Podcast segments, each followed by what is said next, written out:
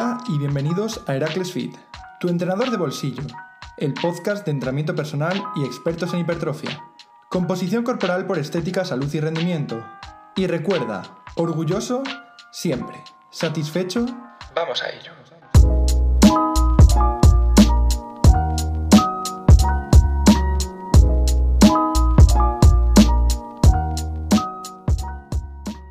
Buenas noches, un día más en el podcast de Heracles Feed, en este, en este nuevo episodio, episodio número 5 ya, que ni yo mismo me creo que estemos teniendo esta constancia y, esperemos que sea así por muchas semanas más. Eh, en esta ocasión no estoy solo, vuelven las reuniones, vuelven los debates entre amigos y me acompaña esta noche, que es cuando estamos grabando, David Lumbreras. Muy buenas, tío. Muy buenas, Yago. ¿Qué tal? Encantado de estar aquí. andamos peleando. Perdona encantado de que me hayas invitado y bueno, a pasar un buen rato y que la gente pues saque algo en claro, ¿no? Vamos a ver si aportamos valor, como serían algunos por ahí. Eso. Bien, pues antes de dar pie a presentarte, eh, nada, simplemente que la gente tenga un guion, como siempre, me gusta que se, eh, se, esquematicen en su cabeza a la hora de seguir el programa y sobre todo si es bastante largo, para que sepan de qué vamos a hablar hoy. Básicamente traemos el tema muy general, un tema bastante amplio que trata de cómo entrenar para ganar masa muscular. Vais a ver que tanto David como yo somos eh, dos entrenadores, aunque como digo, ahora daremos pie a que se presente, que tenemos dos metodologías un tanto diferentes, pero que al final el, objetivo pues es eh, el mismo, que es la hipertrofia. Así que para ello hablaremos de eh, qué es la propia hipertrofia, qué mecanismos la generan, qué tipos de hipertrofia hay, cómo seleccionar los ejercicios para la hipertrofia y terminaremos debatiendo cómo trabajar o qué metodologías desarrollar para llevar a cabo este, este proceso que la mitad de los que estemos escuchando espero que busquemos. Muy bien, pues vamos a, como decía, a dar pie al primer punto del episodio, a presentar a, David, a Lumbreras, y como siempre te doy la palabra para que nos digas quién eres, de dónde vienes y hacia dónde vas. Bueno, pues me llamo David, como bien has dicho, eh, soy de aquí de León también, y bueno, pues un poco para introducir, yo empecé con 12 años así a practicar ciclismo a nivel competitivo, y bueno, pues con 14, 15 ya tenía ese sueño, ¿no? De ser ciclista profesional, por así decirlo, y bueno, pues eso no pudo ser porque al final, como sabemos, el deporte de élite es muy, muy, muy complicado, depende de muchísimos factores. Y bueno, eh, para introducir un poco el tema del gimnasio, de dónde viene, pues yo de aquella época eh, ya era una persona que siempre miraba mucho por el tema del core, el foam roller. Yo creo que cuando muy poca gente tenía en España foam rollers, yo ya tenía foam roller, eh, pelotas de la cross, etcétera. Miraba por el entrenamiento invisible. Siempre fui muy, mis padres pueden dar fe de ello, muy metódico, por así decirlo. Siempre busqué eh, dar otra vuelta, ¿no? Otra vuelta de tuerca. Una visión más atlética de todos los deportes, por así decirlo. Y bueno, pues de ahí viene un poco ya el tema del gusto por la fuerza, por el entrenamiento, etcétera. Y luego ya, pues, eh, con hace tres añitos o así, cuatro años ya, eh, pues acabó el ciclismo para mí. Y bueno, pues empecé en esto, siempre me ha llamado la atención, la verdad. Y bueno, mm, me gusta la hipertrofia Mm, principalmente, pero bueno, quizás también tiene un poco más por el, por el tema del powerlifting. Y, bueno, más o menos, más o menos eso, Yago. Quiero que le cuentes a la gente también eh, hacia dónde va David. Es decir, eres, eh, yo sé quién eres y a qué te dedicas en este ámbito, pero quiero que les cuentes tanto tu factor profesional como preparador, eh, coach, como lo quieras llamar, y como factor competitivo, porque sé que tienes por ahí algunas cosillas pensadas y, planificadas. Cuéntanos. Bueno, eh, bien, realmente ahora mismo estoy trabajando, esto, estoy viendo como que está creciendo mucho, mucho, mucho ahora, la verdad. Estoy preparando cosas y sí que estoy viendo que, bueno, va hacia, va hacia, hacia donde quiero que realmente es pues, ayudar a más gente, ¿no? Intentar intentar, bueno, lo que buscamos todos, ¿no? Intentar eh, aportar y ayudar a más gente, tanto la gente que se quiere preparar contigo como otro tipo de gente en las redes, etcétera, que, oye, te pregunta, intentas ayudarla, intentas, oye, que no cometa errores que tú has cometido ya, ¿no? Porque al final todos hemos cometido errores. Y bueno, pues estoy sacando este año, íbamos a sacar a un chico en, a Cristian, vaya, en, en Memphis en AECN, en Culturismo Natural, pero bueno, todavía no sabemos muy bien lo que va a pasar al final con todo el tema del coronavirus. Y también a un chico que voy a sacarle a competir en el Campeonato de España de Powerlifting, que es un chico que la verdad tiene mucho, mucho, mucho potencial. Saludos a Víctor desde aquí, que lo escuchará. Y, y bueno, y, ayudar a más gente, tema oposiciones, trabajo bastante y gente que quiere mejorar su composición corporal.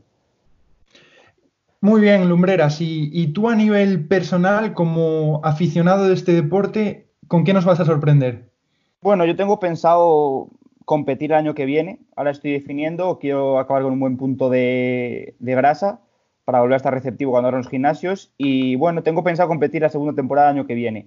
no lo tengo claro todavía si, si mens o culturismo, la verdad. Eso no lo tengo. me gusta más culturismo pero bueno, sería en, también en ACN, creo, en culturismo natural, pero no lo tengo claro si me es físico o, eso. Y también pasa un poco entre medias por, quizás como lo vea, competir en, powerlifting, que también yo creo que el tema de debate que podemos tener luego, pues viene un poco a raíz de eso, ¿no?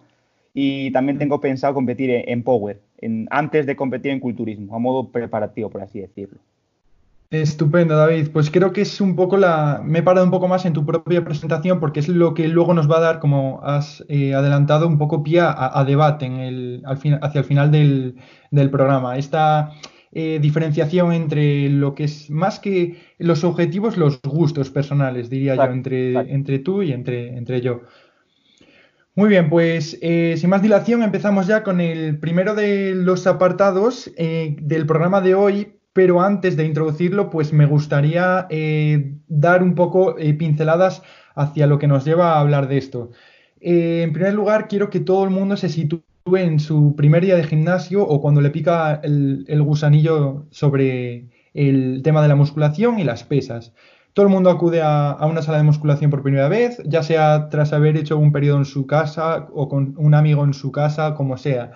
Pero el caso es que cuando llegamos al gimnasio, queremos entrenar por primera vez, eh, nos encontramos con una serie de premisas o eh, directrices que todo el mundo parece seguir con, los ojos cerrados, ya sea tienes que entrenar así, tienes que levantar esto así, tienes y siempre va un poco por corrientes y filosofías eh, completamente independientes. Yo siempre digo que cada gimnasio es como un hábitat, un, microclima individual eh, e independiente que tiene sus propias normas. De hecho, siempre vemos eh, cuando vamos a gimnasios nuevos gente hacer el mismo tipo de ejercicios, como que se imitan unos a otros, formándose grupillos. Bien, eh, ¿dónde quiero llegar con todo esto?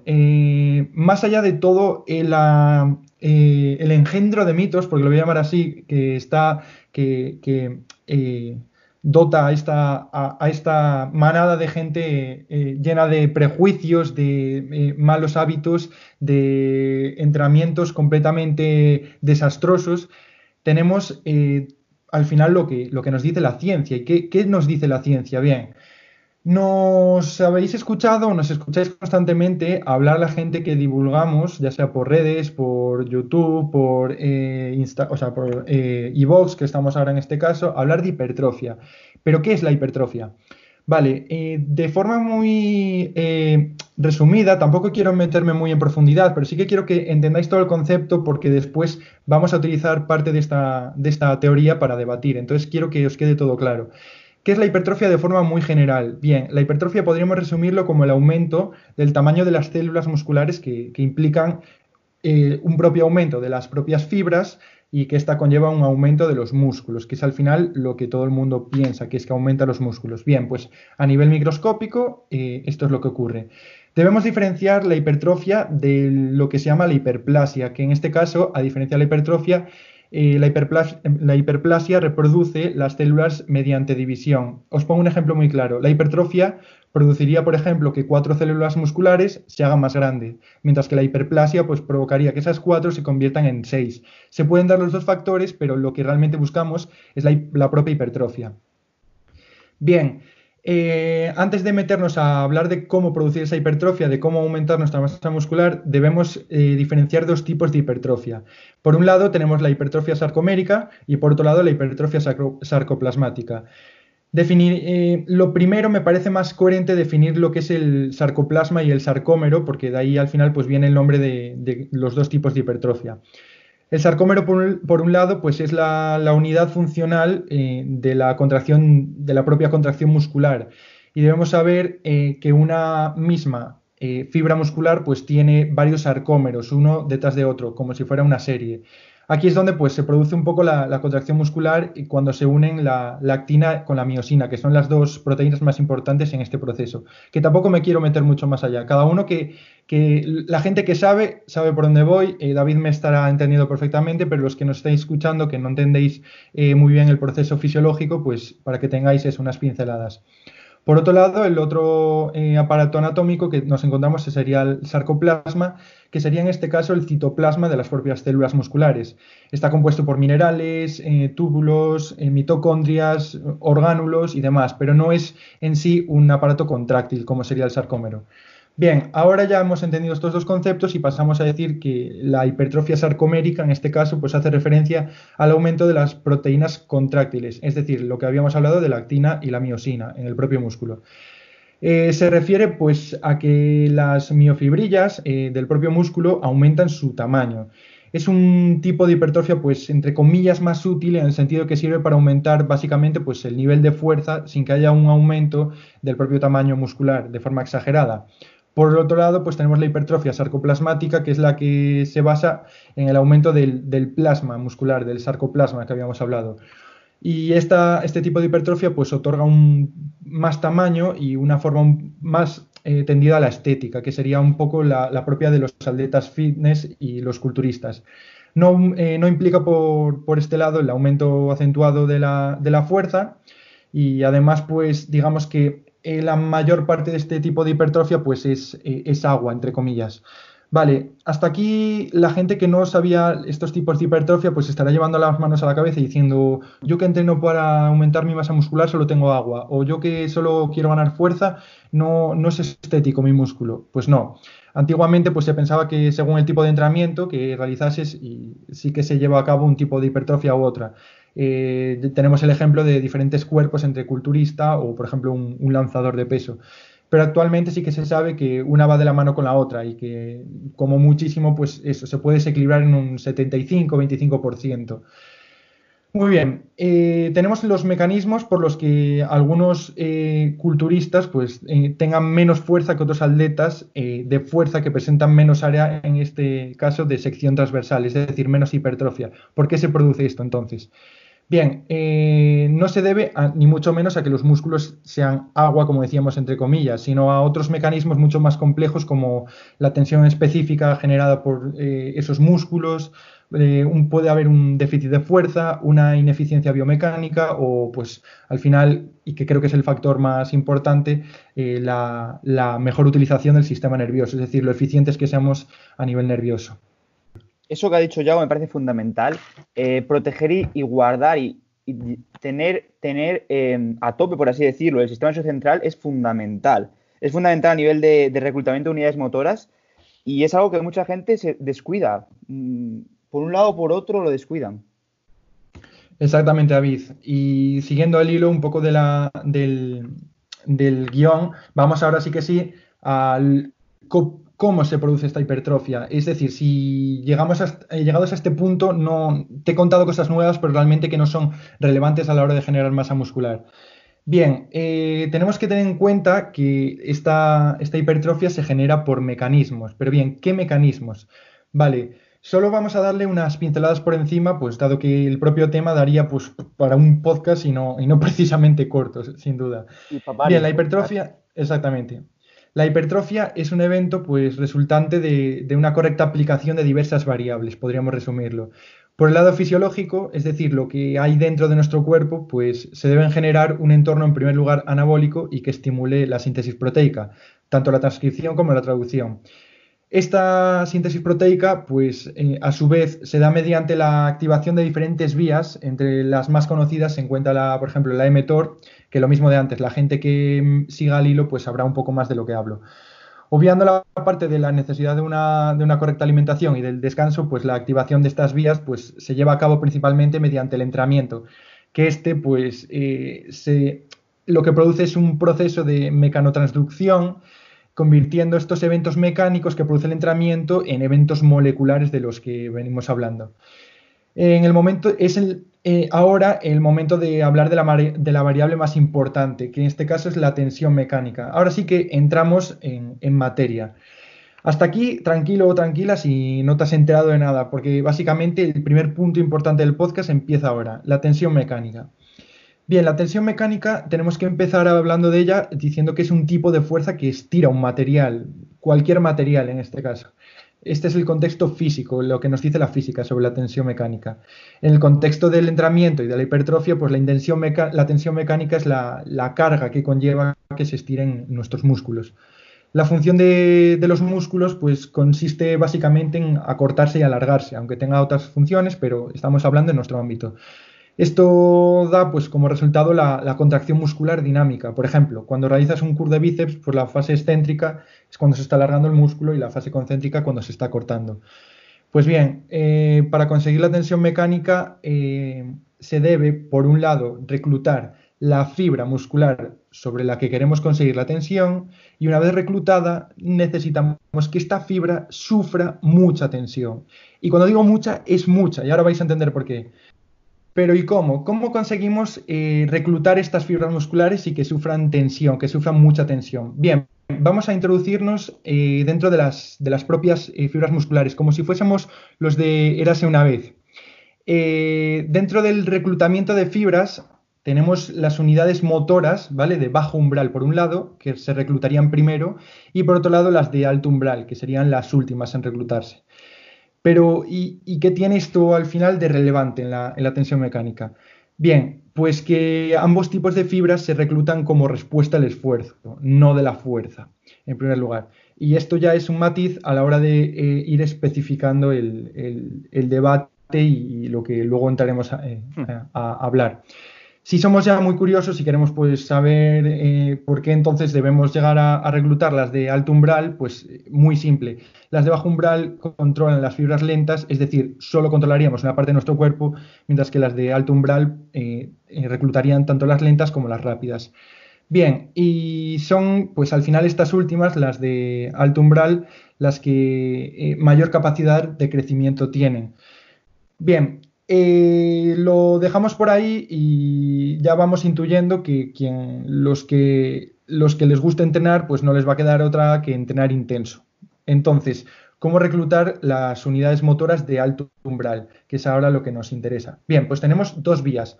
Por un lado, hacer movimientos muy rápidos, pero ojo, si se hacen lentos, eh, o sea, lejos del fallo, la tensión mecánica pues disminuye mucho. Pero no debemos tampoco pues, desechar esta opción, pues entrenar con poco peso y de manera repetida hasta el fallo también recluta unidades motoras de alto umbral. Pues voy a ser el ejemplo de, de algún culturista que habéis visto, muchísimos llegan al fallo con poco peso. Y la otra vía para reclutar estas fibras pues sería hacer movimientos de, que requieran generar mucha fuerza, es decir, con cargas altas que nos permitan hacer no más de 8 o 12 repeticiones. Y ya por ahí vamos hablando de ese famoso rango de, hipertrofia. Que para mí, y luego hablaremos, y quiero que me des tu opinión, eh, David, que es lo, más efectivo entre estas dos, entre estas dos vías puesto que desde el principio pues ya empezaríamos a, reclutar unidades motoras de alto umbral.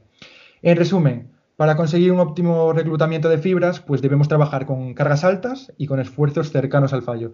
Una vez tenemos nuestras fibras musculares reclutadas, es hora de darles esa tensión de la que hablábamos, pues la cual conseguiremos con, con contracciones lentas. ¿Y a qué me refiero con lentas? Que generen más fuerza que las rápidas, es decir, que se mueva muy despacio la barra, pero no porque la hagamos de manera voluntaria, sino porque estamos muy cercanos al fallo, concretamente en torno a las 5 repeticiones eh, del fallo independientemente del número de repeticiones que tenga la serie. Eh, siendo obviamente cautos con este argumento, pues que una serie de pues, más de 30 repeticiones, lo más probable es que nos haga eh, experimentar un fallo a nivel cardiovascular más que muscular. Este tema pues está aún actualmente en, boca de la literatura científica y que, que, tiene bastante controversia, que sin duda traeré en futuros podcasts, que es muy interesante. Por último, y, antes de cerrar este apartado, pues importante nombrar los otros dos fenómenos que, generan hipertrofia junto a la tensión mecánica, aunque sea de manera indirecta y que y muchos de estos casos pues aún no están muy demostrados científicamente. Por un lado estaría el estrés metabólico, eh, y es que hay que entender que los esfuerzos que hacemos son de carácter eh, anaeróbicos, eh, concretamente, la glucólisis, anaeróbica es el proceso que, generamos y que es una ruta metabólica que da lugar a una, acumulación intramuscular de, productos de desechos. Conocidos pues básicamente con el nombre de metabolitos de desecho. Los más importantes, y aquí sí que os sonarán, sería el lactato, hidrógeno, fósforo inorgánico y demás. Se cree que este estrés metabólico, eh, esta acumulación de productos, pues promueve, las alteraciones positivas en el entorno anabólico mediante las eh, rutas que, de las que hablábamos al principio. Y por último, estaría el daño muscular, que se produce eh, mediante el entrenamiento, provocando esas micro roturas de fibras, entre comillas, que nadie piense que nos rompemos los músculos cuando entrenamos. Después de la recuperación de ese daño, de, esas fibras musculares, pues estas tendrían un mayor volumen si, se eh, realizó una correcta nutrición y descanso. Eh, este daño muscular también pues, se implica en la, mediación del, crecimiento muscular, por generar en este caso una respuesta fisiológica que vuelve nuevamente a activar las vías de las que, de las que hemos hablado. Entonces, eh, hemos llegado al final de, la teoría del programa y, ya sabemos qué es la hipertrofia, cómo se genera, los tipos de hipertrofia y los mecanismos. Pero sabemos todo esto y cómo eh, traducimos esto, cómo cogemos esto y lo, y lo llevamos al, gimnasio. Es decir, vale, Yago, tú me has contado todo esto, pero ¿cómo lo aplico? Bien, eh, David, quiero ahora eh, que sea un poco más interactivo, entonces te voy a ir dando pie a, ejemplos respecto a todos los puntos que vamos a tratar ahora. Entonces, llegamos ahora diciendo cómo crear esta masa muscular. Entiendo cómo se crea, pero ¿cómo la llevo a la práctica? ¿Cómo optimizo el entrenamiento para ganarla? ¿Qué criterios existen para ganar eh, masa muscular, para generar hipertrofia? Tenemos una serie de, guiones, los cuales vamos a ir punto por punto con un ejemplo. Atento, David, que va en modo, modo trivial. El primer factor que nos encontramos sería el factor limitante. Eh, un ejemplo, el peso muerto rumano, ¿cuántas veces te has encontrado gente que falla antes por el agarre que, por el propio isquio? Pues mucha gente, mucha gente y gente también que no lo está realizando con la técnica adecuada, que es un punto, me parece fundamental, el tema técnica. Me parece para mí el, más importante, porque al final, seas powerlifter o seas culturista, eh, vas a tener que mover una carga, ya sea por, por palancas para mover el máximo o trabajar un músculo objetivo, ¿no? Entonces, la técnica es fundamental y y sí, sin duda. O por eh, tema, tema agarre o tema técnica, no están sintiendo lo que es el, el tema cadena posterior, el tema isquio, que es lo que buscas, ¿no? En un peso muerto humano. Exacto, entonces el primer eh, factor que condicionaría la hipertrofia a la hora de seleccionar nuestro entrenamiento sería este factor limitante, lo que decía David, que utilices ejercicios en los que realmente te centres en el, en el, en el músculo y que no te limite ningún otro factor, ningún otro condicionante. Si no eres capaz, no tienes la flexibilidad o no tienes straps para olvidarte del agarre, pues selecciona otro ejercicio. Esto era un, un ejemplo. Vamos con el siguiente punto. Tipo de ejercicio, multiarticular versus aislamiento. Vale, David, eh, quiero que guíes un poco tu opinión de esto acerca de lo que nos comentaba, me comentabas antes cuando hacíamos la reunión. No es lo mismo tirar eh, una sesión con ejercicios multiarticulares que con una de, ejercicios de aislamiento. Claro, porque un error realmente es el tema del volumen, ¿no? El volumen eh, tolerable, etcétera. En un, ¿Cómo contabilizas ese volumen efectivo en un patrón de movimiento o en un músculo? Claro, los patrones de movimiento toleramos menos volumen porque al final involucramos mayor masa muscular y el ratio estímulo-fatigo, estímula-fatiga, perdona, eh, es, peor, ¿no? Nos genera más fatiga. Entonces, claro, este volumen, ¿cómo lo, cómo lo adaptamos ¿no? a la persona? Entonces, claro, yo creo que aquí es donde entra el, tema de por qué para mí, ¿vale? Que al final es el tema un poco de debate, por qué para mí los, los ejercicios básicos, básicos son, son fundamentales. Eh, para mí porque es la base. O sea, es la base de un atleta, de que sea capaz después de ejecutar, por ejemplo, un press inclinado con mancuernas bien hecho, ¿vale? Y que sienta el pectoral superior, el clavicular, es de que haya hecho un buen press de banca, que tenga una, buena retracción, una buena depresión escapular, un arco, etcétera. Lo veo desde esa perspectiva, una, una perspectiva más atlética, ¿no? Más, más una visión deportiva y no tanto esto, este famoso culturismo tanto como, como que fuera un arte y no un deporte lo veo un poco por ahí, ese tema. Vale, y yéndote un poco más buscando las cosquillas, te pongo mi propio ejemplo, mismamente, que una persona que le cuesta mucho eh, aislar el propio pectoral y con ejercicios multiarticulares, pues no, consigue. En este caso, tengo muchísima dominancia de los sinergistas en el tema preses, como pueden ser tríceps, eh, deltoides y demás sobre el pectoral. ¿Cómo adaptarías eso? Vale, yo primero de todo revisaría la técnica, porque muchas veces falla por técnica. Entonces yo primero que haría es revisar la técnica.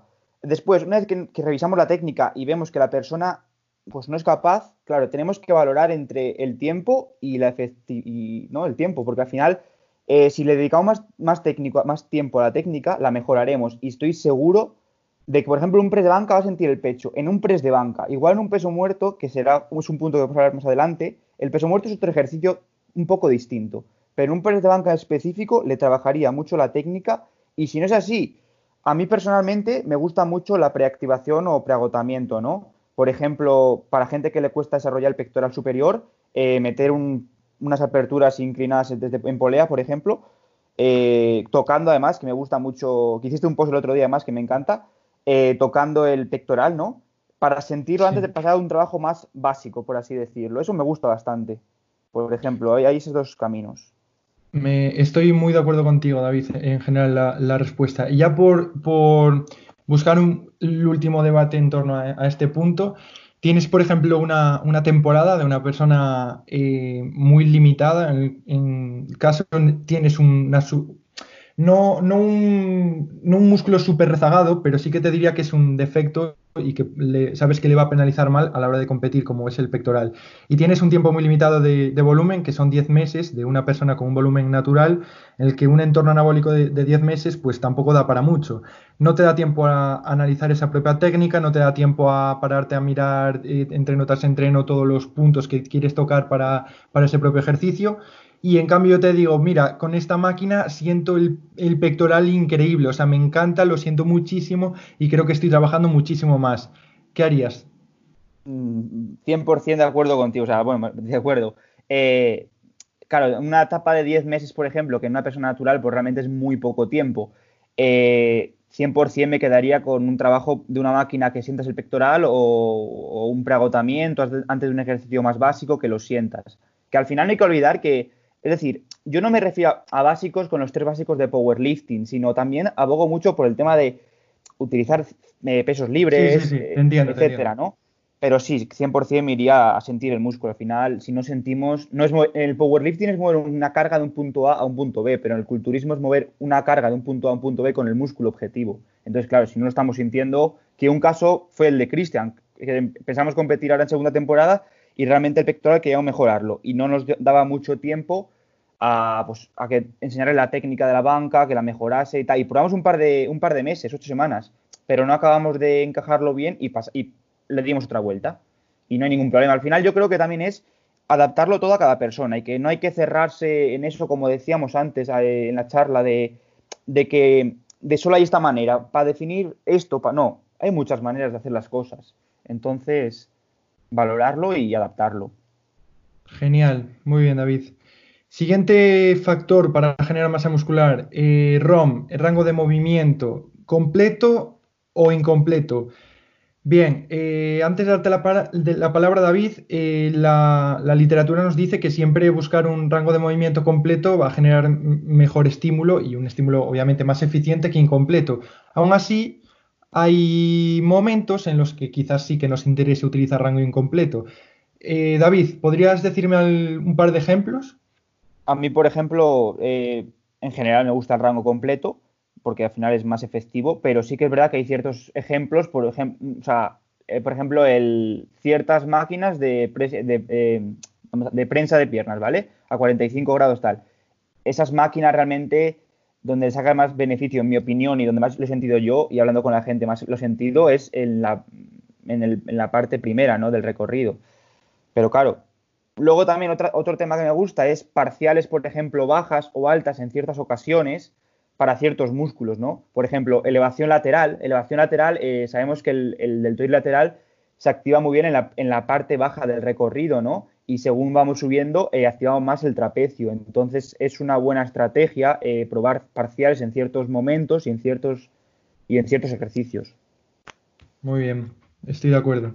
Incluso como técnicas de intensificación, buscar las últimas repeticiones, eh, acercarnos más al fallo, siempre es, está bien buscar esas, esas últimas, ¿cómo le llaman? Parciales por ahí.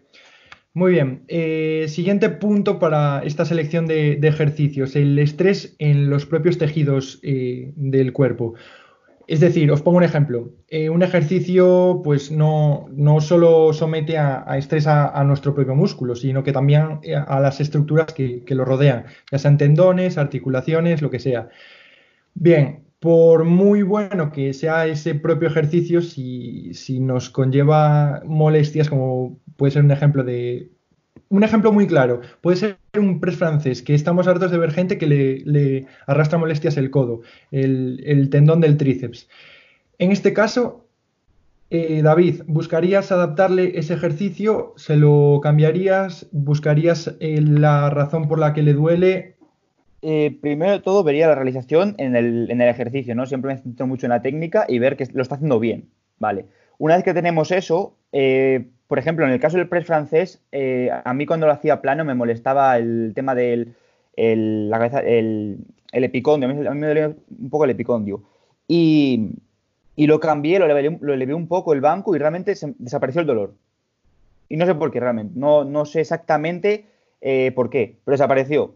El recorrido es el mismo, eh, todo es lo mismo. También en, en este tipo de ejercicios más analíticos, siempre, claro, teniendo un, un, recorrido eh, óptimo, pero buscar también en ciertos ejercicios dónde no nos duele y dónde nos duele, porque igual el punto no nos duele es que ese punto no hay que hacerlo, esa parte del recorrido o no es eh, imprescindible. Y si no encontramos manera, pues hay más ejercicios, ejercicios para activar una u otra cabeza del tríceps mayoritariamente tenemos, ¿no? Al final no habría, no habría problema. Exacto. Muy bien. Yo no entro tampoco eh, a, debate contigo porque al final las respuestas están muy guiadas y como los dos entendemos sobre el tema, pues tenemos una opinión muy, muy parecida. Siguiente punto, siguiente criterio, tipo de contracción. Sabemos que las contracciones dinámicas, es decir, las que tienen una suma de, de movimiento concéntrico y de excéntrico, pues proporcionan mayores ganancias que las isométricas. Pero Ejemplo muy claro, David. El desarrollo, por ejemplo, del trapecio alto, del trapecio superior. Eh, mucha gente lo, lo, releva a trabajo secundario de peso muerto, de eh, trabajo de espalda y demás, pero sabemos que para el correcto desarrollo del propio trapecio necesitamos pues eh, trabajarlo con remos, con encogimientos y demás. ¿Qué directrices le darías a la gente a la hora del desarrollo de, estos, de este tipo de músculos que llevan un trabajo más indirecto?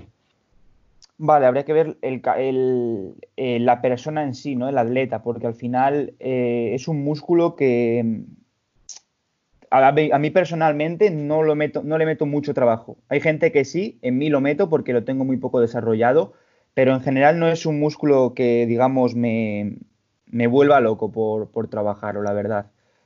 Y me gusta mucho el tema de es un ejercicio un poco, un poco, por así decirlo, aunque no me gusta la palabra funcional, pero me, me muere el paso del granjero para este ejercicio, con straps, y porque me, parece una buena opción la, eh, ese estímulo isométrico para, para este ejercicio. Y luego también los encogimientos, aunque han estado un poco decaídos, con buena técnica, sí, que, sí que me parece un buen ejercicio. Y luego creo que se lleva mucho, mucho trabajo indirecto, muchísimo trabajo indirecto.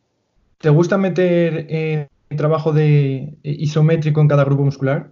No, o sea, ahora, por ejemplo, con el tema de la cuarentena, que, hay más limitaciones, y que a mucha gente se lo estoy metiendo, eso, el tema de la oclusión, porque son mecanismos que realmente en el día a día, con, carga externa en un gimnasio, no me parecen, lo puedes meter, pero no me parece necesario con lo que tenemos, ¿no? No me parece necesario. Y ahora, por ejemplo, es un buen momento, porque no tenemos carga externa y son otras variantes que tenemos, pero no, no me, no me vuelve loco.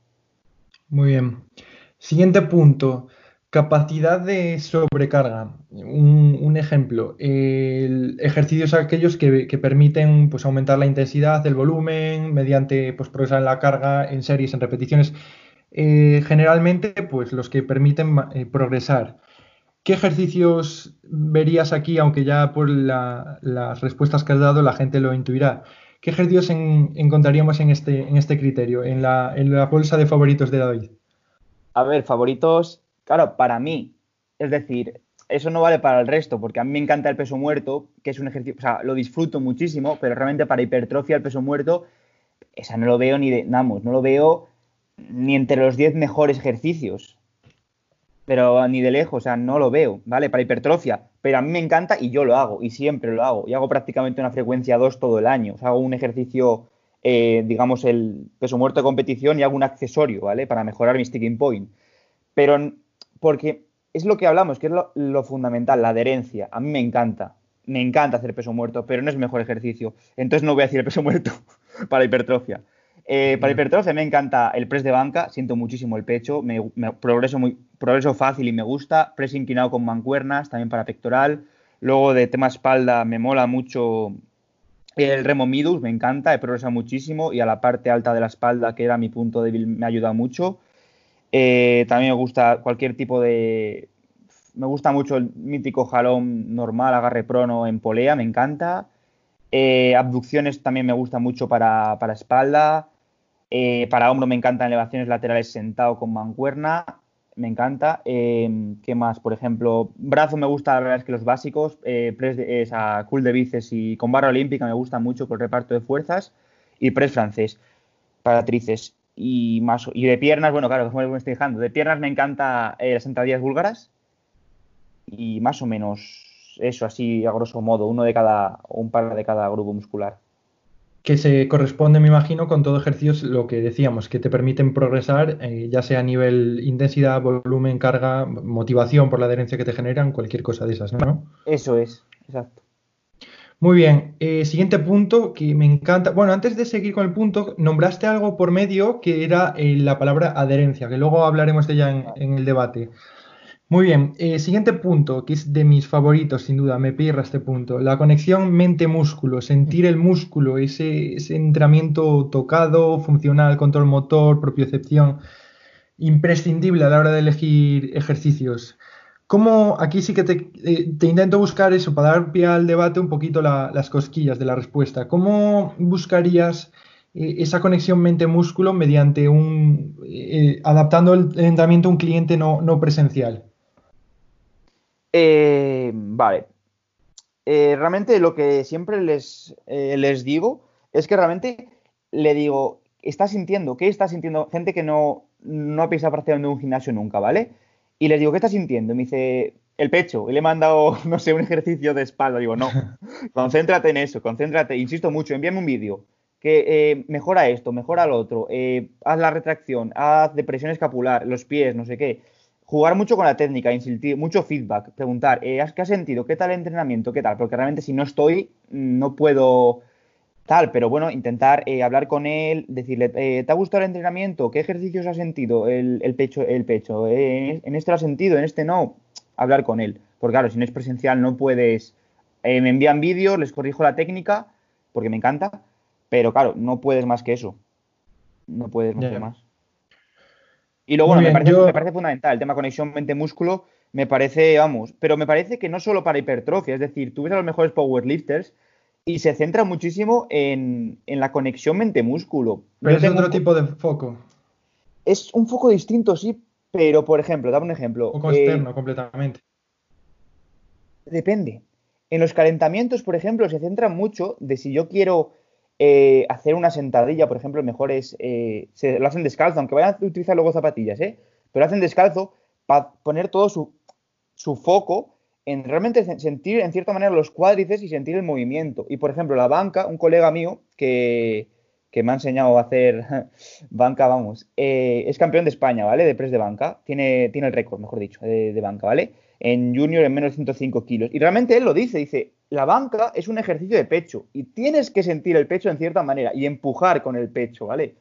Es, algo, a ver, sí que es un foco distinto, es verdad, pero bueno, que sí que le veo cierta conexión o quiero vérsela.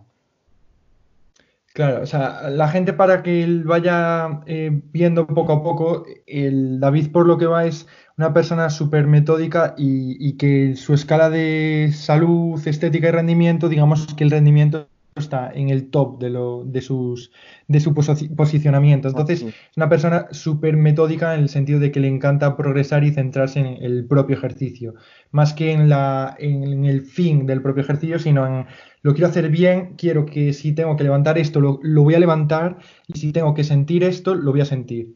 Más va por ahí, ¿no? Corríjame si me equivoco. Exacto, exacto.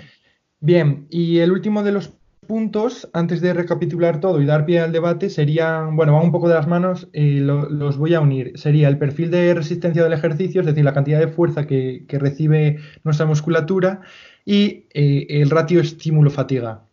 Este sí que te, fastidia un poquito, David.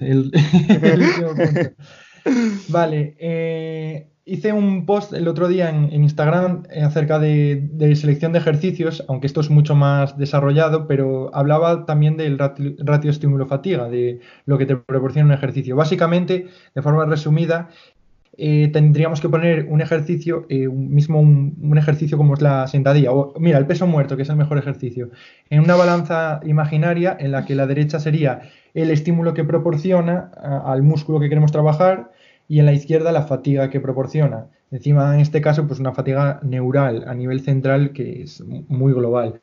Entonces, en ese caso, la balanza se vería muy desequilibrada en contra de este peso muerto. Pero ponemos otro, otro ejemplo, unos cruces de poleas para el pectoral. En este caso, la fatiga que, puedes acumular y encima es a nivel local es enorme y el estímulo que genera también es enorme, pero a, nivel fatiga central acumulas muy poco. Entonces, sabemos por ello que es un ejercicio muy bueno de pectoral.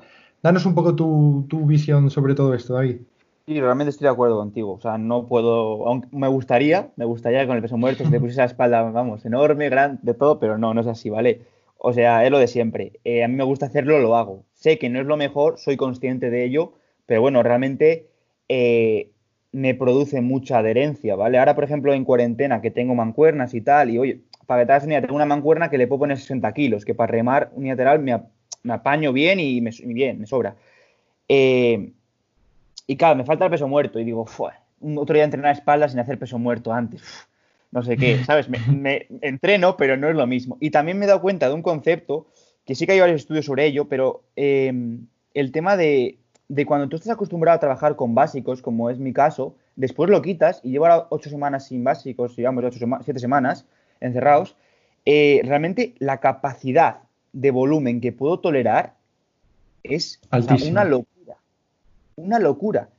Y a nivel eh, de reclutamiento de unidades motoras, eh, al quitar estos básicos, realmente he visto como el, sistema, nervioso central está más, está más mejor, ¿no? Y Completamente, receptivo. Me puede reclutar eh, mil veces mejor que después de hacer peso muerto, ¿no? Y mira que yo el peso muerto lo tolero bastante bien y luego no me da la tanta fatiga como a otra gente. Yo en mi, en mi, caso particular, que luego también hay que adaptarlo todo, no me genera una fatiga eh, excesiva, ¿vale? Porque hago peso muerto sumo, también es verdad. Y entonces no tampoco es el, el mismo estímulo para la espalda. Bueno, es mucho, muy, mucho jaleo, ¿no? Pero bueno, no, me, produce esa fatiga. Y, eso, pero me he dado cuenta que, realmente es una locura, es una locura. Es una locura eso. Exactamente, David. Eh, y bien, eh, hemos llegado al final, hemos dicho cómo se genera esta hipertrofia y, una vez que hemos entendido cómo crecen nuestros músculos, os hemos dado una serie de factores para que elijáis eh, vuestros entrenamientos, vuestros ejercicios. Teníamos por un lado el factor limitante, que, tenemos que evitarlo, que no fallemos antes de algo que no sea relacionado con el músculo que estamos trabajando, por la, cercanía, la importancia de la cercanía al fallo de la que hablábamos en el apartado de la tensión mecánica. Tenemos el tipo de ejercicio, ya sea multiarticular, multiarticular o de aislamiento, estudiar pros y contras de ambos. Tenemos eh, el rango de movimiento, preferiblemente siempre que sea completo, aunque hay excepciones. Eh, el estrés en los tejidos, es decir, no trabajéis con dolor, intentad adaptarlo y si no lo podéis adaptar, hay mil ejercicios y nada es inamovible. Tenemos el tipo de contracción, que preferiblemente buscamos las contracciones dinámicas, aunque también es interesante introducir isometrías en ciertos, en ciertos puntos, al igual que recorridos eh, incompletos, como hablábamos antes. Tenemos la capacidad de sobrecarga, es decir, eh, aquellos ejercicios que nos permitan progresar.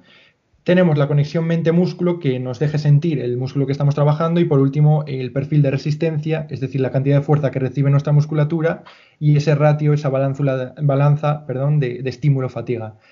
Llegamos al último punto del podcast y nos quedan unos 15 minutos para la hora aproximadamente, en el que sabemos ya cómo, generamos masa muscular, cómo elegir los ejercicios. Entonces, ¿Por qué hay tanta diversidad? Por ejemplo, ¿por qué David es un preparador que, se, gira en torno más a, hablando el lenguaje coloquial, eh, en torno a la fuerza, eh, más enfocado al powerlifting o a, la mejora de, ejercicios y, yo estoy más enfocado, por ejemplo, en el, foco interno, en sentir la musculatura y en fallar específicamente del músculo que buscamos, porque ambos mecanismos producen hipertrofia. Vale, eh, esta respuesta, aunque ya sabríamos responderla con lo que hemos hablado, quiero hacer referencia a un término que ha utilizado David por ahí en medio varias veces y que dije que lo iba a meter ahora, que es la adherencia. ¿Qué es la adherencia? Eh, de forma resumida, aquí quiero que apoyes mi o que completes mi respuesta, David. Podríamos resumir la adherencia como lo a gusto que estoy yo hacia lo que hago, lo que me implica, lo que me hace eh, motivarme de forma intrínseca hacia la tarea, que no sea eh, hago esto para llegar a este fin, sino que hago esto porque estoy a gusto con esto. 100%, 100%. Bien, pues esa adherencia es la que nos va a hacer al final que tengamos disciplina, que tengamos constancia, que tengamos fuerza de voluntad y al final al fin y al cabo es lo que nos va a hacer mejorar a largo plazo. Eh, hablaba en diferentes programas que todo este ámbito, eh, todo este deporte, una vez que controlas los factores fisiológicos, se reduce todo a psicología. Y la adherencia no es más que psicología, que estemos a gustos porque es algo abstracto con lo que hacemos. Bien, David es una persona que le encanta, eh, como decíamos, pues mejorar en básicos, tener una progresión de cargas y demás. Es una persona que a nivel motivacional, su motivación intrínseca hacia la tarea es esa. Posiblemente David si le quitamos los básicos y lo ponemos a trabajar con maquinitas, entrenaría a, si no es para rendimiento, sería para, verse mejor, ¿no, David? Y punto. Eh, y yo, en cambio, pues eh, buscaría eh, optimizar esas ganancias, como es completamente al revés. Yo sí tengo que trabajar todo el año con peso muerto frecuencia 2, el que acaba muerto soy yo porque no, podría eh, llegar al fallo estando a gusto a nivel central en mis remos específicos, en mis jalones y demás, que es con lo que más siento.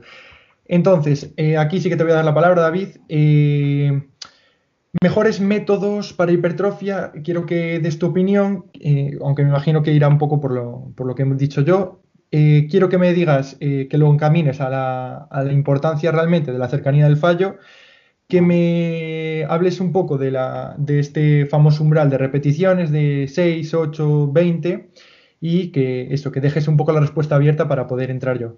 Vale, perfecto. Eh, bueno, a ver, al final tenemos que entender que todo es adaptación, ¿vale? Somos máquinas adaptativas, esto es, es en cualquier deporte, las bases son las que son y al final tenemos que generar eh, cierto estrés a nuestro cuerpo, ¿vale? Que el estrés, ¿cómo se lo aplicamos? Con, el entrenamiento, vaya, ¿vale? Eh, este entrenamiento irá, enfocado a unos fines o a otros, ya seas maratoniano o seas eh, culturista o powerlifter, ¿vale? Tendrás tu especificidad. Entonces, vale, tenemos esto, esto claro, ¿vale?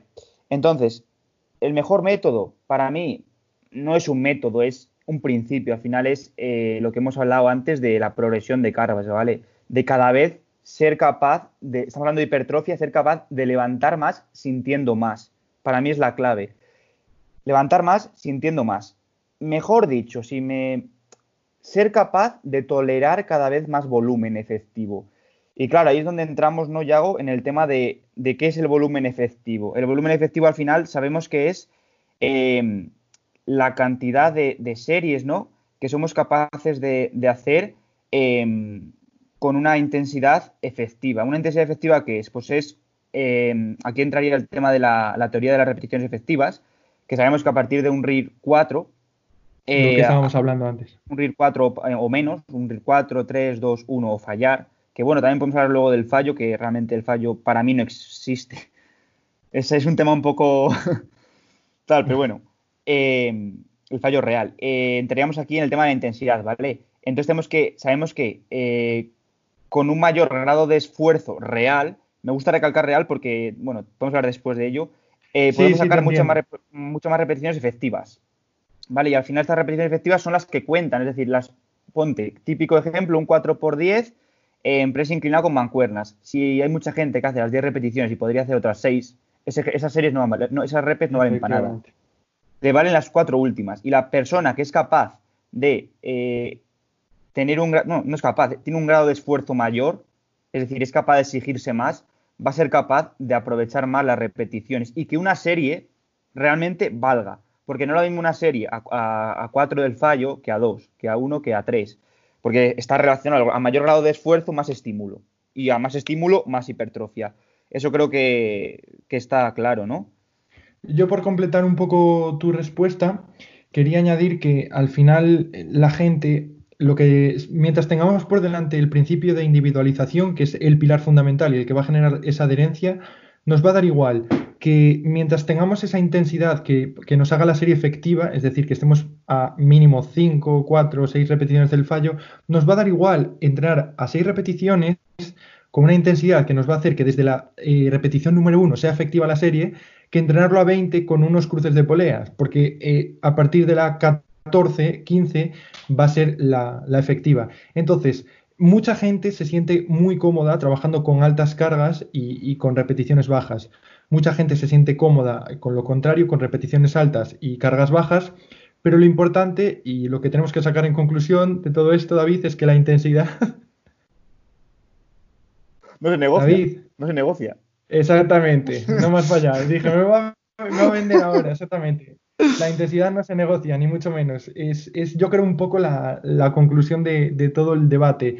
Y, lo que dices tú, eh, importantísimo que la gente se, sea consciente de lo que es verdaderamente un fallo muscular. O que, y ahora te doy pie a que nos expliques eso de que, que no existe para ti pero que, sea consciente de que si una, una, serie es efectiva a partir de que se acerca cinco eh, repeticiones del fallo, son cinco repeticiones del fallo, no son siete ni seis, porque si no tu músculo le vas a hacer cosquillas. Y amigo, métete debajo de una sentadilla o de una prensa a quedarte a cinco repeticiones del fallo. Te aseguro, te aseguro que ni tú te haces una idea, de no, no, te refiero a, a ti David, sino a la gente que no está escuchando no, se hace una idea la gente de lo que son cinco repeticiones del fallo en una sentadilla, en una prensa, en, un ejercicio tan demandante. Y lo que la gente considera, eh, gente de a pie, un entrenamiento fuerte, igual ha rondado el, el RIR 5, 6, igual ha fallado en alguna serie, pero realmente de, igual 20 series que ha hecho ese entrenamiento, efectivas han sido 2, 3 y igual se ha ido escojonado por su casa, con perdón de la palabra, y, a su músculo le ha hecho cosquillas, pero luego no me crecen las piernas, no me crece la, espalda, no, eh, es que no tal, este ejercicio, pues mira, primero, eh, cerciórate lo que decías tú, que estás haciendo bien el ejercicio, que has tomado la decisión correcta con este ejercicio, que se adapta a ti, que, no, que te permite progresar. Y una vez que eh, ves que te permite todo eso, que, que estás cómodo, exprímelo.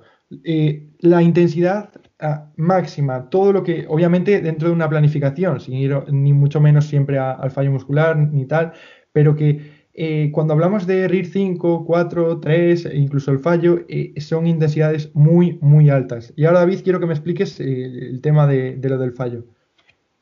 A ver, es que realmente em, voy, para atrás, ¿vale? Mis años para atrás. Realmente yo llevo practicando un, deporte como el ciclismo tan duro desde los 12 hasta los 19 años, ¿vale?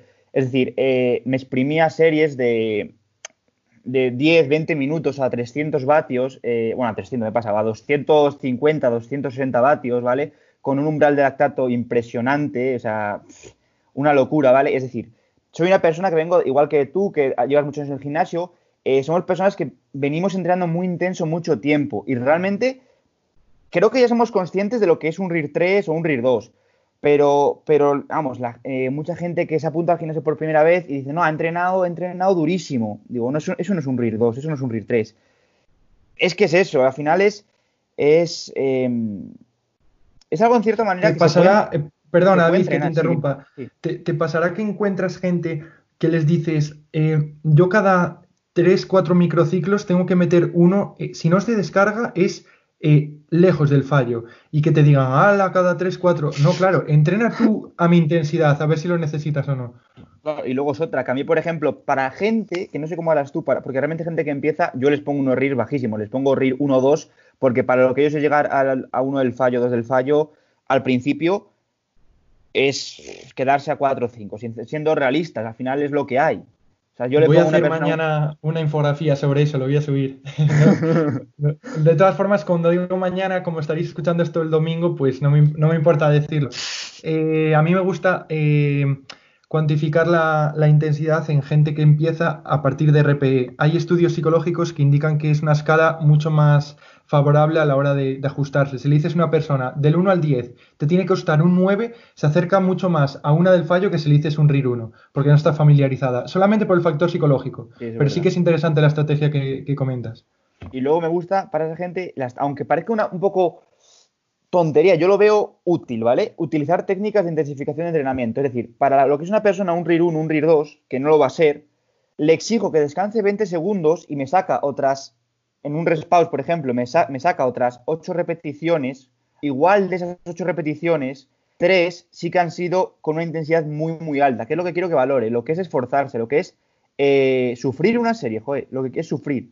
Entonces me gusta meterlo de vez en cuando a gente que está empezando. A ver, no la primera semana, pero una vez que llevan pues 8 o 10 semanas sí que me gusta. Para que realmente valoren lo que es entrenar intenso. Porque creo que se pierde en cierta manera esa esencia de. Joder, de yo creo que tú, igual que yo, cuando hemos empezado, eh, al principio, joder, hemos cometido errores, yo al menos, y te freías. Y no hacía peso muerto y me freía.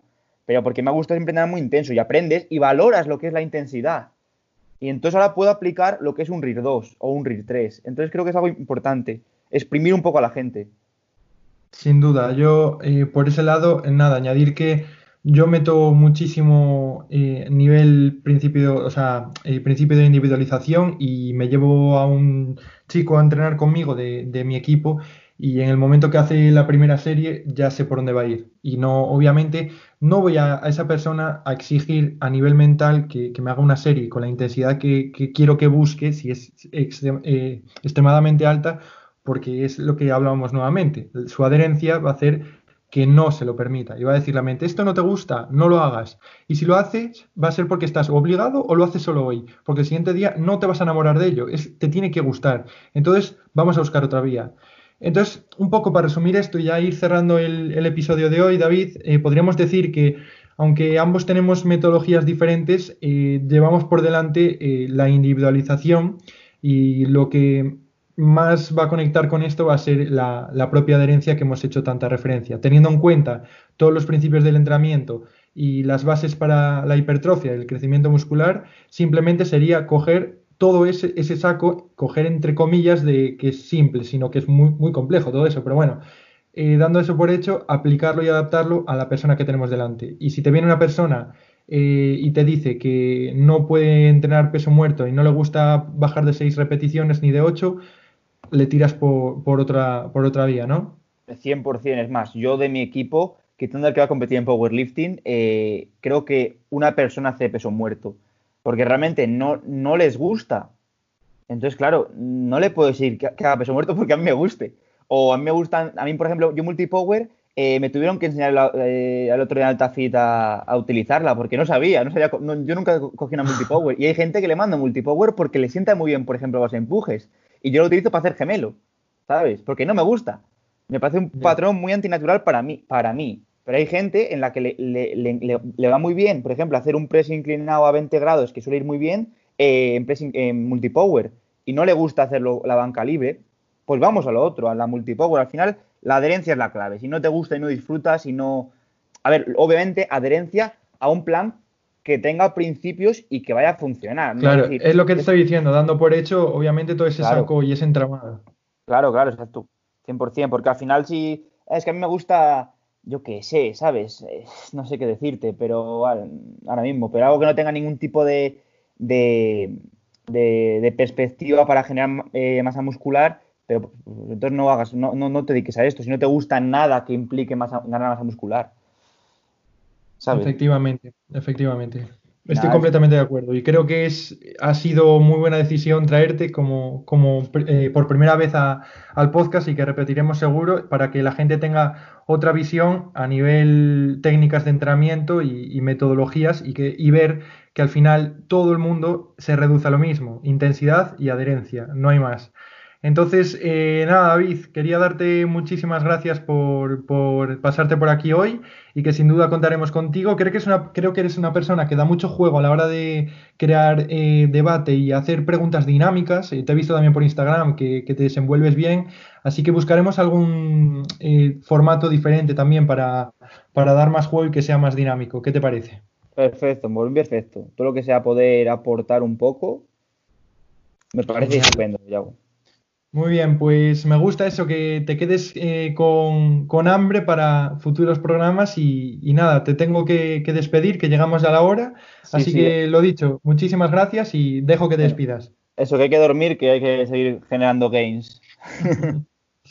bueno, muchas gracias a todos y espero que os guste a todos. Estupendo. Muy bien, David, pues nada, yo también me despido. Muchas gracias por, escuchar, escucharnos y habéis eh, llegado hasta aquí. Habéis aprendido hoy, creo que ha sido eh, uno de los programas más completos que he hecho, eh, tanto a nivel fisiológico como criterios más prácticos, como debate final y que veáis diferentes perspectivas y que al final conducen a lo mismo. Que entrenéis fuerte, que entrenéis con ganas y que no entrenéis mal a gusto nunca. Así que nada, me despido, dejadnos como siempre los comentarios, cualquier duda, sugerencia o pregunta. Dejaré en la descripción del podcast las redes sociales de David porque, eh, para que lo sigáis y veáis que también es un buen divulgador. Y nada, hasta el próximo programa y nos vemos por aquí. Chao, chao. Chao.